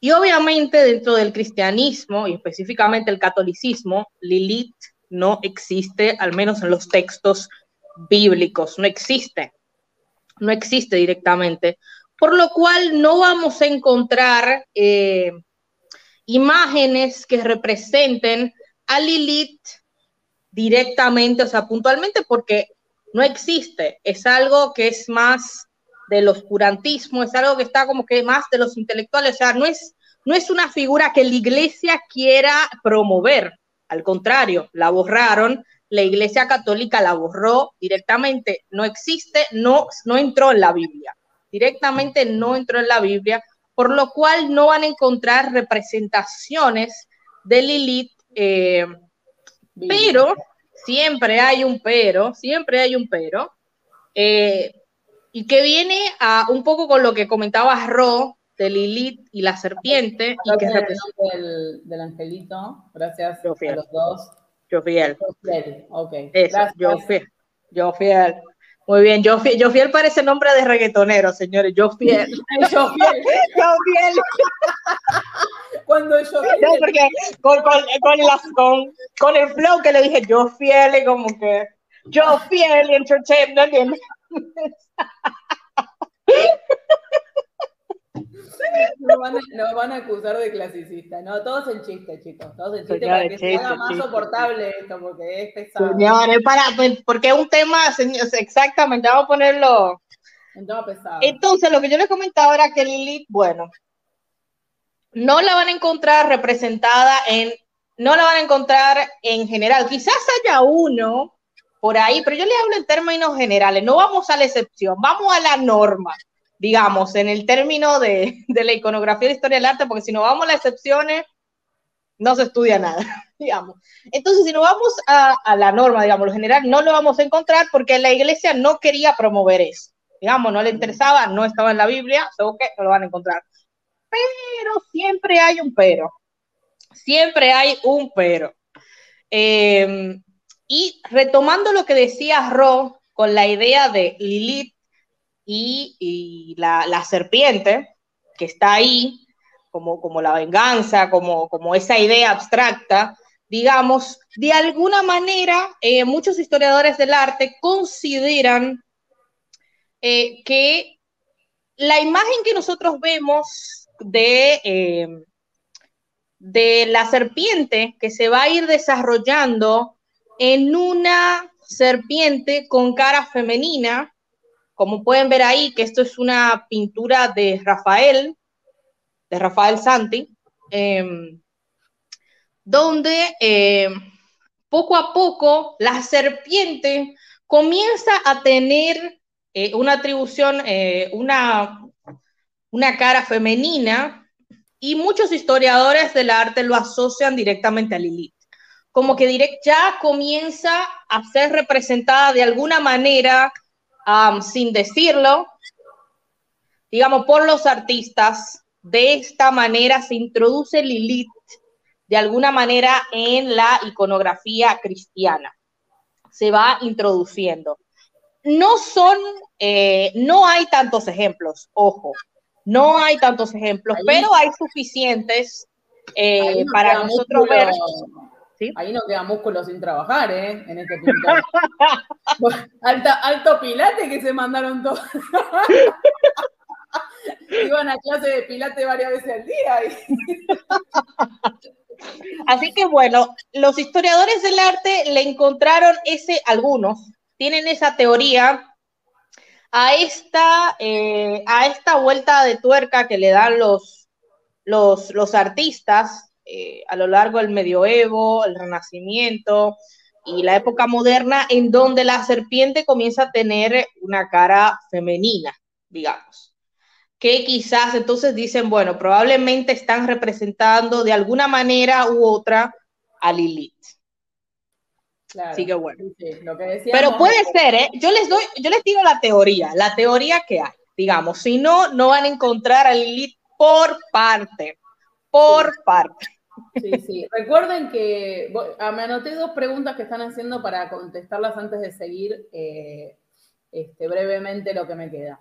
Em, recuerden siempre que la iconografía es muy importante ver cómo evoluciona, porque recién alguien te ponía, wow, qué gráfico. Tienen que entender que el arte mitológico y religioso, desde la antigüedad, desde el primer momento que alguien usó algo para transmitir una religión o la mitología, tiene que ser muy gráfico, porque la mayoría de personas no sabían leer. Entonces, el dibujo es como la televisión, el dibujo que te llega es lo más importante, ¿ok? Eh, piénsenlo así en la antigüedad, porque hay gente que piensa que todo el mundo andaba por la vida escribiendo en cuneiforme, escribiendo en, epigrafía, no sabía, más del 80% de la población no sabían escribir, sí sabían hablarlo y sabían, digamos, escucharlo e interpretarlo. Entonces, todos estos símbolos, de hecho, ustedes fíjense en las imágenes, nunca va a haber textos, ni en egipcio ni en nada. ¿Ok? ¿Por qué? Porque lo más importante es que ustedes reconozcan a los dioses y las escenas de manera lo más depurada posible. Entonces, fíjense que hace 2500 años eh, eh, se, se asocia la serpiente con la noche, con todo ese tema, de hecho, en sánscrito, los dioses de la, los demonios de la noche son los Lem, o sea, miren como siempre con L, ¿no? Los Lem. No vaya a ser. Eh, no vaya a ser. Y mm, es muy interesante porque siempre se va a asociar la serpiente con la noche, porque yo les expliqué que en la naturaleza las serpientes atacan más de noche que de día. Eso lo pueden preguntar ustedes. Entonces, el hábitat natural de la serpiente donde más le gusta moverse es la noche. Y buscan la humedad, ¿sí? Entonces, es la representación natural. El último, la última epopeya de Gilgamesh, la copia, es del 600 antes de nuestra era. O sea, bastante cercano al nacimiento del el cristianismo, aunque no lo crean. ¿sí? Acá hay una pregunta que me están haciendo porque hay alguien que se confundió. O yo expliqué mal. Me preguntan si Lilith entonces es una creación judio-cristiana o quién la, la parió a Lilith, vamos a decir. Bueno, en los textos sumerios, sí, vuelvo a repetir, en los textos sumerios que aparece como Lilagué, o sea, me parece bastante obvio que viene de ahí, em, es hija, entre comillas, de Alu, que Alu es el dios primordial de los demonios, como una especie de, de diablo, ¿ok? Que ya vamos a hablar del diablo, porque también está asociado con Pansusu, que es otro dios, ¿ok? Eh, tienen que entender que hay dioses primordiales que se van subdividiendo y se van cada vez haciendo más complejos. Alu es la representación de la maldad, de la enfermedad, ¿sí? Pero de una enfermedad que llega a través del viento y del agua, ¿ok? Y fíjense que los bowls de encantación son bowls de agua. Eso es muy importante, que entiendan cómo se va repitiendo la iconografía, porque podrían haber sido minifiguritas, no, son bowls porque se piensa que ahí iba agua. ¿Vieron cuando dicen las brujas gitanas que hay que poner agua y el nombre frisado? Bueno, esto es lo mismo, ¿sí? Tiene que ver con el agua y tiene que ver con los dotes mágicos que los acadios y los sumerios le daban al agua y a la noche, ¿sí? Entonces, Lilith, para resumir, es una creación de los acadios, ¿sí? como el nombre Lilagué, es una creación de los acadios, eh, luego fue tomado por los hebreos semíticos, porque si le quieren decir así, está todo bien, por las lenguas semíticas, o sea, el hebreo, el árabe, el arameo, etcétera, fue tomada y transformada en Lilith. ¿Ok? Vean la, correspondencia. Eh, entonces, no es una creación judeocristiana, ¿sí? Es una creación acadia. Y todo este vivo se trata de que ustedes se fijen cómo se va repitiendo todo. Otra cosa, están preguntando antes de pasar por el tema de Lucifer, que ya vamos a hablar de Lucifer, Satanás. Lucifer era un epíteto de la antigüedad. ¿Qué es un epíteto? Por ejemplo, el más grandioso. Tanto así que hay un escrito en donde Jesús aparece como Lucifer Jesús. ¿Ok? Porque Lucifer en latín quiere decir el más brillante y tiene que ver con el planeta Venus. Literalmente hay algunos eh, em, etimólogos que piensan que Lucifer significaba Venus, ¿ok? Pero significa el que más brilla cuando sale el sol.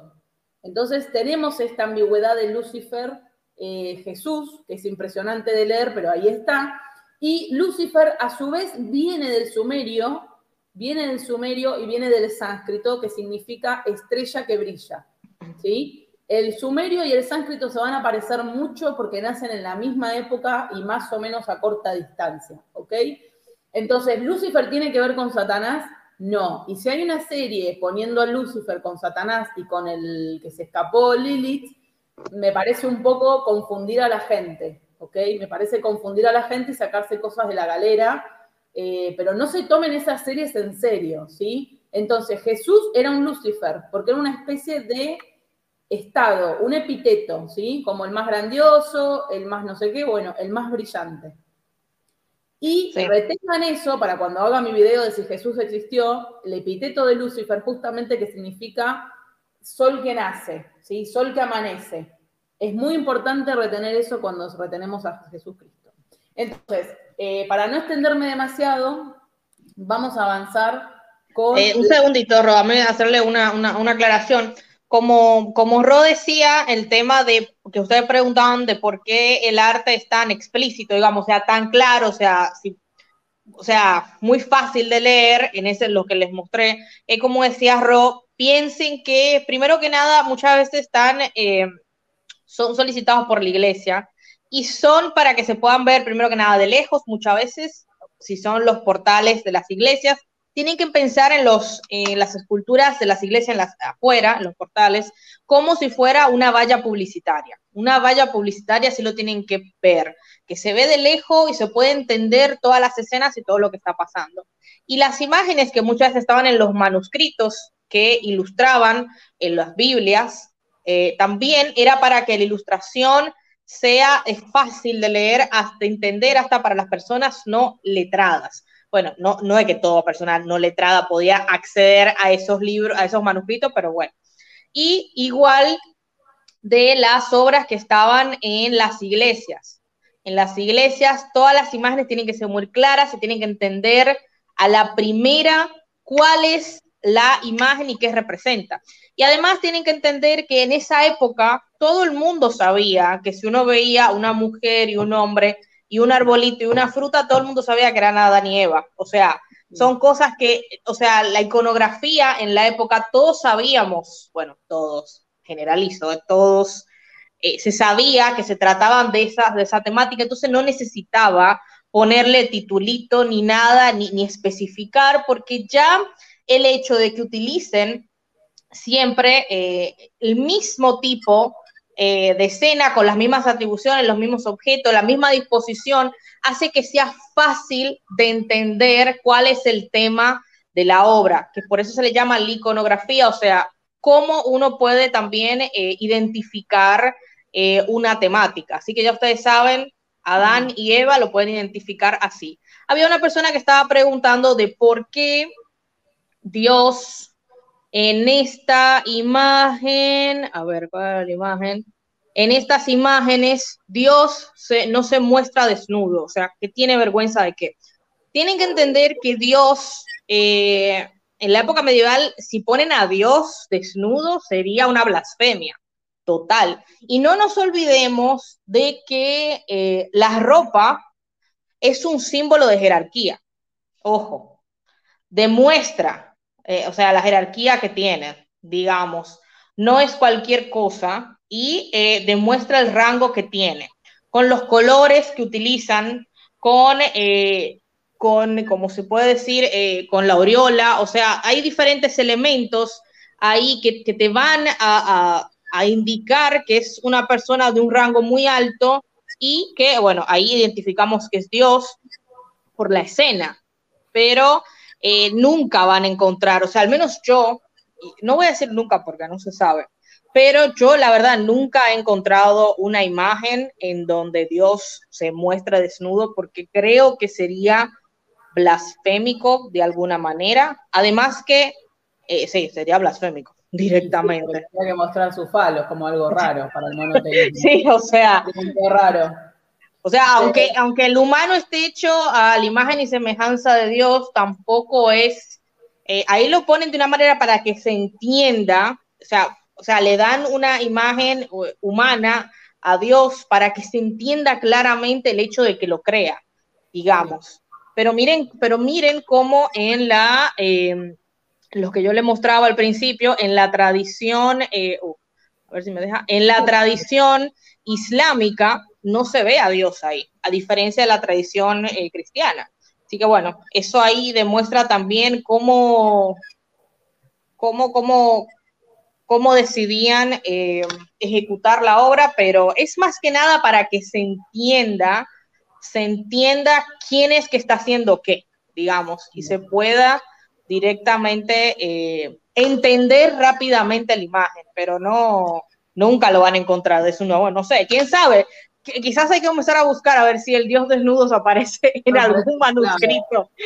Em, una cosa, ¿por qué relacionan el tema de la serpiente a la mujer? No es tanto el tema de la serpiente a la mujer. Lo que pasa, que es lo que expliqué al principio, la serpiente está asociada a la enfermedad porque transmite el veneno, ¿sí? De hecho, la serpiente en algunos casos es positiva, pero es la serpiente que no tiene veneno. Yo sé que es complicado, chicos, pero bueno, yo trato de hacerlo lo más simple que puedo. La serpiente está asociada a los demonios, digamos, a estos entes negativos en, la antigua Sumeria y el antiguo Acadio, porque si te muerden, te matan. Y tiene que ver con un, con un veneno. ¿Sí? Pero el tema del veneno como algo romantizado también viene de esta época, porque es como, viste, cuando decís, me clavó el veneno, ¿no? Como me, me me traicionó. Bueno, eso viene de esta época, aunque no lo creas. Hay una cosa física, o sea, que literalmente venía una serpiente y te mordía, y hay algo más, eh, digamos, sentimental, y de la serpiente que muerde, que lo vamos a ver cuando veamos los vampiros, empiecen a hacer la asociación con la serpiente y los vampiros, por favor, eh, viene esta cosa. Entonces no es algo machista como al ah, hacer, bueno, sí, en la Biblia sí, pero machista. En los sumerios, en los sumerios y en los acadios. No es que la serpiente que muerde solamente está asociada a la mujer. Cualquier demonio estaba representado con eso. Lo que pasa, lo que pasa que no nos olvidemos que para los judeocristianos, incluido el Islam, la mujer es la tentadora, es la venenosa. ¿sí? Eso no lo inventé yo, está ahí. Entonces tiene esta apariencia de mujer, pero tenemos otros demonios que también toman la forma de serpiente. Espero que se entienda, ¿sí? Entonces, eh, em, Lilith es la hija de Alu, ¿sí? El, dios que controla los venenos, o sea, tienen que llevarlo por ese lado, ¿sí? Y obviamente que en la tradición judio-cristiana está asociado que la mujer es la culpable de todo, ¿ok? Por algo es Seba la que muerde el albaricoque. Tú eres la culpable de todas mis La culpable, claro. Y otra cosa, el tema de que si en una serie están mostrando que, que Satanás, Samael y Lucifer es lo mismo, es una gran, gran ignorancia, porque de hecho Lucifer, como les vuelvo a decir, es un nombre en latín y es un epíteto en latín. Nada tiene que ver con, eh, es un epíteto del diablo, ¿sí? Eh, en, que está todo mal traducido y todo mezclado, ¿ok? Está todo mezclado y mal traducido, pero eso lo vamos a ver cuando hablemos del diablo y cuando hablemos de Lucifer. no, se, olviden, no se olviden también que, como Ro les comentaba, todo lo que son las interpretaciones y traducciones, hay todo un debate muy grande entre los teólogos, los rabinos, eh, los especialistas, digamos, sobre las traducciones e interpretaciones. O sea, hay todo un debate sobre la interpretación de los textos sagrados. O sea, muchos no se ponen de acuerdo sobre qué significa, qué quiere decir. O sea, eso es un lío muy, muy grande sobre las interpretaciones de los textos sagrados. O sea, es algo que al día de hoy nadie se pone de acuerdo, es nadie. Sobre todo, eh, sobre todo, chicos, por favor retengan que está muy mal traducida la Biblia. Del latín a nosotros está muy mal traducida. Entonces, em, tómense las cosas con pinza, ¿sí? Bueno, vamos a avanzar porque ya es mucho rato. Entonces, vamos a ver un poco a Adán muy brevemente porque no hay demasiado sobre Adán. Adán, a ver, ¿está asociado al cuneiforme o al acadio? Un poco sí, un poco no. La primera vez que tenemos este nombre es el Adán hebraico, que, que viene del Adama tierra, ¿sí? Y esto es muy importante porque eh, Dios crea a Adán en la Biblia hebraica de la tierra, del barro, ¿sí? Y no se olviden que humanus, o sea, humano, viene de humus, que es el nacido de la tierra. ¿Por qué? Porque la mayoría de mitos, el hombre está formado por barro, ¿sí? Está hecho con el barro, ¿ok? Entonces Adán es el hijo de la tierra, el hijo del barro. Es por esto, ¿sí? Entonces, eh, de hecho, de hecho, Adán en su forma original no es ni femenino ni masculino, eh, tanto así, tanto así que eh, algunos rabinos piensan y apoyan la idea de algunos textos que dicen que en realidad Adán tenía una cara de mujer, una cara de hombre y los dos genitales. ¿Y a qué le vas a acordar esto? Al mito hermafrodita de los griegos, ¿sí? Que en realidad Dios no lo creó de la costilla, sino que vino con una espada y los partió al medio como el mito griego, ¿ok? De esta situación. Bueno, Adán, vamos a pasarlo un poco de largo porque como todo hombre carece de importancia. No, a ver, no es demasiado, para decir Adán. De hecho, Adán era la manera de designar a los habitantes de la tierra, ¿sí? Era humano, en realidad significaba humano. De hecho, en las primeras traducciones, las primeras traducciones de la Biblia hebraica se traducía como humano, no como hombre pero a medida que pasó el tiempo se le fue dando esta figura de hombre. Pero recuerden que en los textos originales también aparece como un hermafrodita, mitad hombre, mitad mujer, y es un poco complicado, por eso como dice Blanquita, es una gran discusión que hay entre los, eh, digamos, eh, personas de, las religiones y los lingüistas que traducen de otras maneras. A veces son la misma persona. Hoy, buscando un poco de información, en realidad estaba buscando unas imágenes, encontré una página web que se llama arqueologiabiblica.com. Casi me muero. Tremendo, chicos. Arqueologiabiblica.com. Y tiene Yo encontraste un libro, Ro. Yo encontraste un libro y dije, no voy. Mira, así mismo como lo encontré, lo cerré porque dije, uff, espero que Rocío no lo encuentre. No, sí, lo encontré. Y de hecho se llama ah, eh, eh, biblicalarchaeology.com, también en inglés, y eh, obviamente que es la Asociación de Estudios Hebraicos, no sé qué, no sé cuánto, como siempre les dije. Y vamos a pasar, para no sacarles más tiempo, a Eva, ¿ok? Eva, que en hebreo se pronuncia Java, y cada vez que veo Eva me hace acordar a, eh, ¿cómo se llama este robot? El de... El de Eva, sí, el de... Sí. Bien.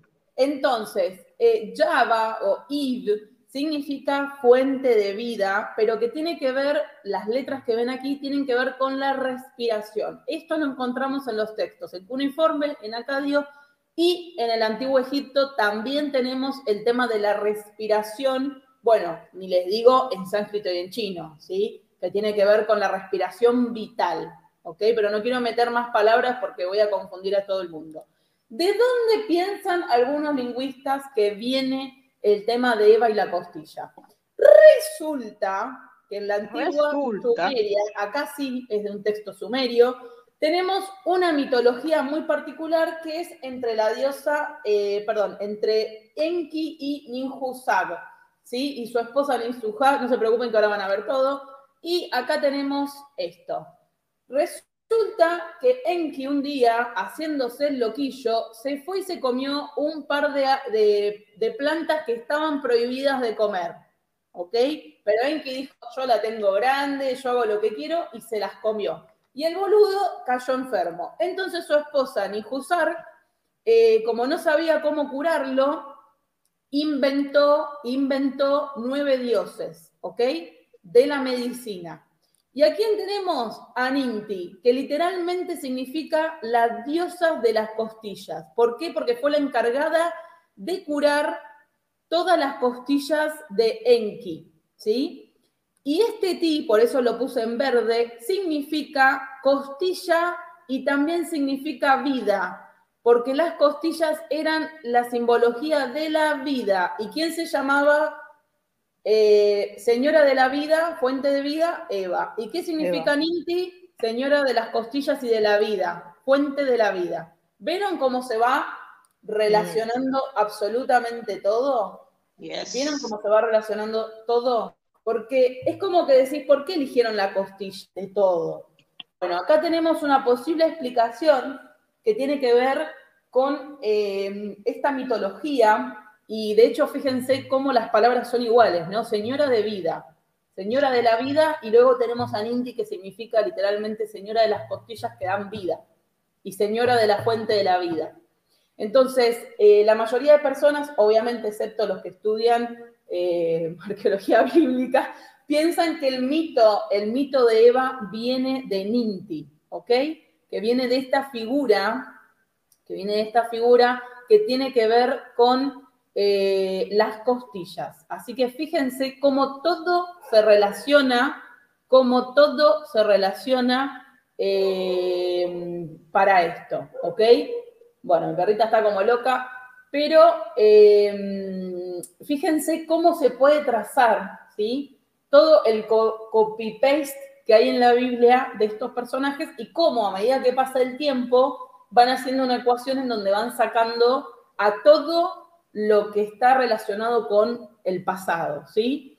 Porque a veces la gente me dice, pero ¿por qué quisieron sacar todo? Y porque, porque sí, porque si yo tengo un discurso en donde digo que la Biblia es el único libro escrito por Dios y donde digo que la Tierra tiene 4.000 años, o lo que sea que dicen, a las 9 de la mañana era, eh, realmente no puedo decir al mismo tiempo que todo eso viene de la antigüedad, ¿ok? Es incompatible es incompatible. Ayer estaba escuchando un cura, porque yo no sabía, que, dice, que dijo lo siguiente, así de manera muy, dijo, los que no creen en los ángeles de manera literal son blasfemios, son pecadores. Y yo me quedé dura, porque dije, yo pensé que la iglesia ahora ya estaba un poco más laxa con el tema. Pues no. No, los ángeles algo... Son pecadores los que no creen en los ángeles como que existieron de verdad de manera literal, aunque el día de hoy sabemos que es una metáfora de una metáfora. Entonces hay que prestar atención, hay que prestar atención como todavía ellos combaten, ¿sí? Cómo todavía combaten esos temas. Por eso es que se crearon esta invención de la arqueología bíblica para decir como que somos serios y ahí no hay ningún arqueólogo, porque imagínense cómo se quema tu carrera, no puedes presentar tu en ningún lado, sos el, el, reír. Aunque por otro lado, yo si fuera de ahí también lo haría, porque la plata que mueve esto, por lo que me di cuenta, es muy grande. Es muy grande la plata que mueve. Entonces, creo que te sale bien el negocio de decir, no, no, no, acá todo esto eh, fue así. Ahora, es, es, interesante lo que tú dices, Rob, pero eso es como de, de, ellos para afuera lo que dicen. Pero si uno estudia un poco los textos eh, de los teólogos a través de la historia, los textos internos entre ellos, lo que, lo que escribían, tú te das cuenta que claramente ellos tienen otras ideas que son mucho más, eh, como tú, con metáforas, tienen unas ideas totalmente diferentes, eh, la, la interpretación que hacen de los textos. Sí que es algo que también utilizan las redes sociales para mantener a la gente en rayitas, como decimos nosotros. totalmente, totalmente. Así que fíjense, no me voy a cansar de repetirlo, sé que es cansador, pero fíjense en cómo todo se va retrasando, ¿sí? Y todo esto, porque ustedes, ustedes pensarán, pero ¿dónde surgió todo esto? Porque la verdad, les voy a decir la verdad, todo aparece así, así, ¿eh? ¿De dónde viene todo esto? Y probablemente estos son mitos que se contaban oralmente en toda la prehistoria, ¿sí? En toda la prehistoria. Y cuando se estableció sistemas de escritura, o sea que más o menos todo, que más o menos empezaron a aplicar como que, bueno, sí, este simbolito significa esto, como de manera mucho más, este, digamos, sistemática, pudieron empezar a plasmar cierta mitología, pero no toda porque mucho es la tradición oral, o sea, no sabemos mucha cosa porque mucho, mucho es la tradición oral. Y sabemos mucho por otros textos, por eso es importante analizar los contextos también. A que puede que vengan de una civilización madre, quizás todas estas ideas. Puede que vengan de una civilización madre. No se olviden lo que decimos, no se olviden lo que decimos con Blanquita. Ustedes, por ejemplo, yo les, cuando hablo de la prehistoria, Estamos hablando de 3 millones de años hasta 150 mil. la prehistoria eh, inferior, la, llamada prehistoria inferior, eh, es del 2000, 2 millones 50 hasta el 150 mil. Es un montón, gente. Es un montón. Entonces, ¿qué anduvimos haciendo todos esos millones de años o miles de años? sí. Creando mito. Eso, es lo que pasa. Realmente, como dice Roy, es algo que hemos ya comentado en otros vivos, tenemos un, un, vacío ahí que no entendemos qué pasó antes de, antes de 12.000 años antes de nuestra era. A ver, ¿qué pasó antes de ahí, entre los eh, menos 500.000 a menos 12.000? ¿Qué pasó ahí? ¿Qué, ¿Qué, se hablaba, qué, qué, se hacía, qué se comía, qué se pensaba? Nada. Y, y de la nada crean, de la nada crean, crearon, comenzaron a crear, crear, crear, crear, y dice, espérate, ¿qué pasó aquí? Que de la nada, explosión de todo. ¿Qué pasó en todos esos años? Tenemos un vacío tan grande que probablemente, como dice Ro, ahí donde están las respuestas de que todos tenemos, de dónde vienen todas estas ideas, porque como les muestra Ro, de alguna manera todos, todo, todo tiene una cosa tiene que ver con la otra, o sea, todo convergen, son los mismos, las mismas ideas y conceptos, simplemente con otra cara, con otro disfraz, quizá con otro nombre, pero a la base, en esencia, es lo mismo, es lo mismo. Ustedes, fíjense, en, en 100.000 años, nosotros no llevamos ni, ni 5.000 años de, de, civilización, vamos a decir 6.000 para ser generosos, ponele, 6.000 de civilización, ¿eh? pónganse mentalmente lo de 100.000. ¿sí? Pónganse mentalmente lo de 100.000. ¿Qué pasó en 100.000 años cuando nosotros solamente tenemos 5.000? ¿Qué pasó en 100.000 años? ¿Qué onda? ¿Qué anduvieron haciendo? Que todo floreció de un momento para otro. ¿Sí? Es como que así, se floreció todo.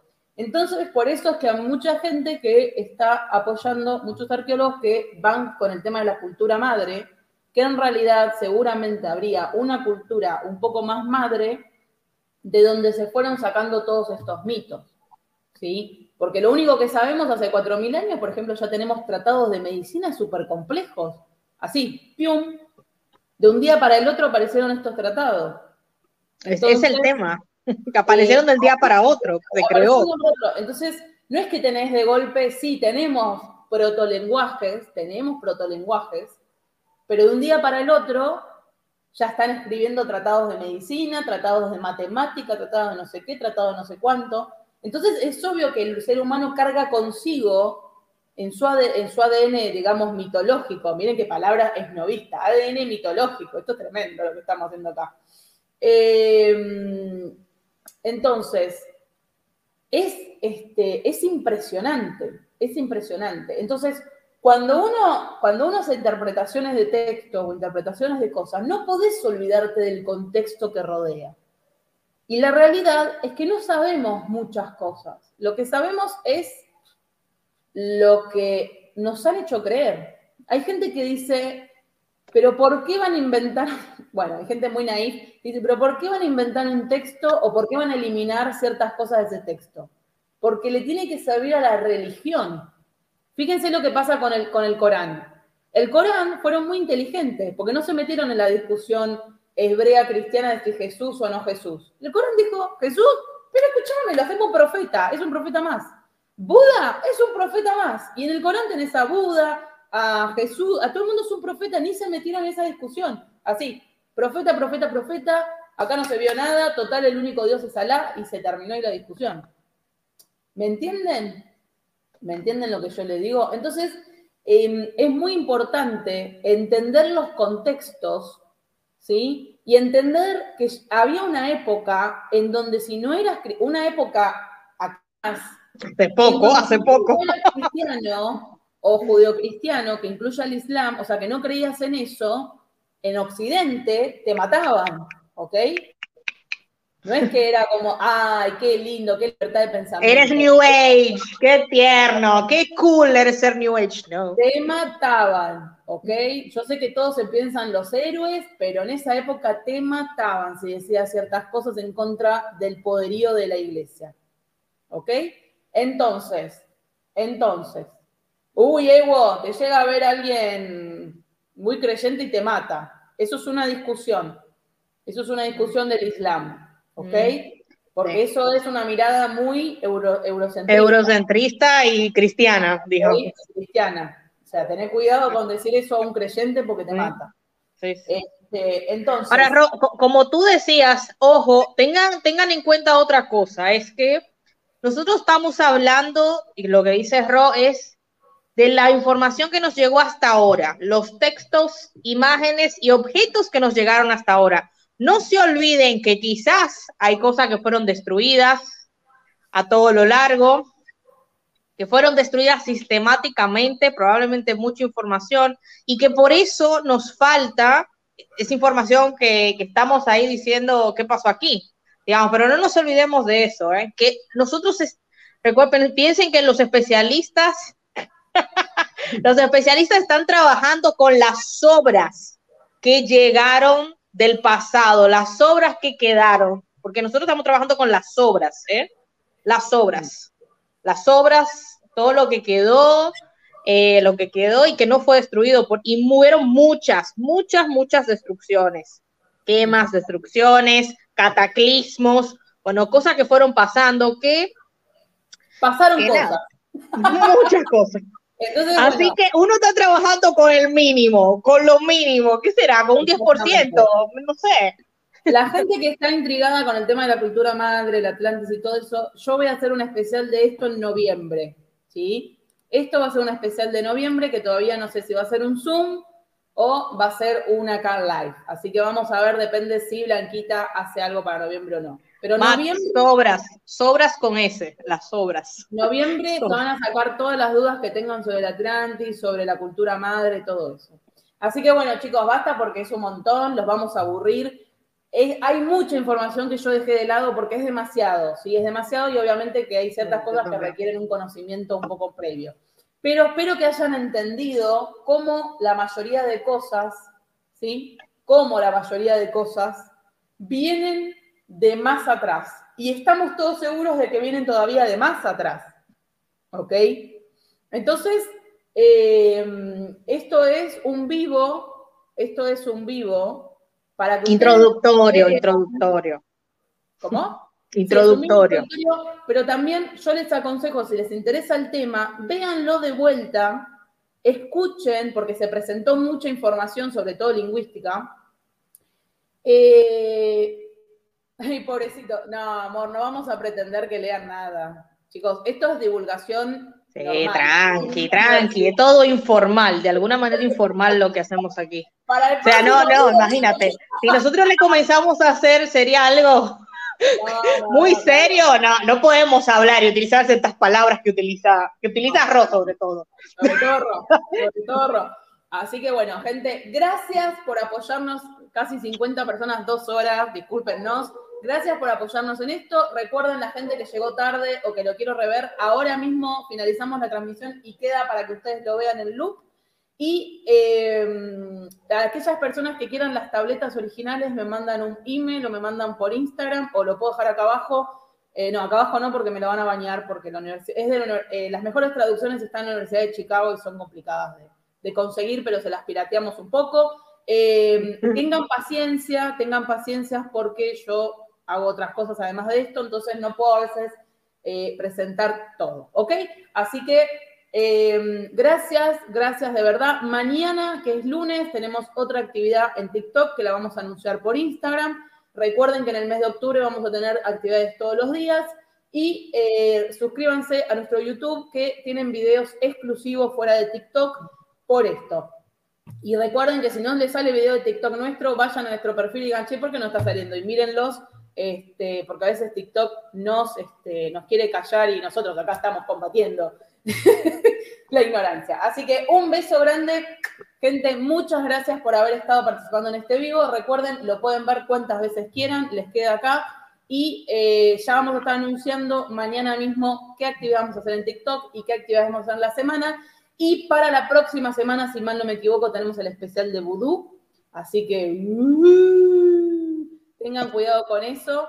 Este, y nada, protéjanse, siempre tenemos un, un Moisés por acá que nos protegen. Eh, y me, voy a comprar una postalita, señores, para ese vivo, para tenerlo ahí. Yo no tengo nada religioso, la verdad no tengo nada religioso. Voy a ver qué me compro en una santería, voy a una santería a ver qué me venden. de protección. Hoy van a soñar todos en cuneiforme. Yo pienso que van a soñar todos en cuneiforme. Bueno, ustedes se ríen, señores. Yo anoche, anoche, yo me dormí con la luz prendida, ¿eh? Toda la luz prendida de la casa. Todas, me dormí como a las 4 de la mañana. Oh, no, yo me, dormí me puse a leer, bueno, como le puse en Instagram, me puse a leer persuasión, me puse a leer el libro de persuasión y bueno, nada, ahí se fue, se fue el miedo. yo dormí bárbaro. Así que bueno, gente, gracias. Nos despedimos para la gente que nos, nos sigue solo en YouTube hasta el fin de semana próximo y los otros, bueno, nos van a ver toda la semana. Así que nada más que gracias y nos estamos viendo. Bye. Bye bye.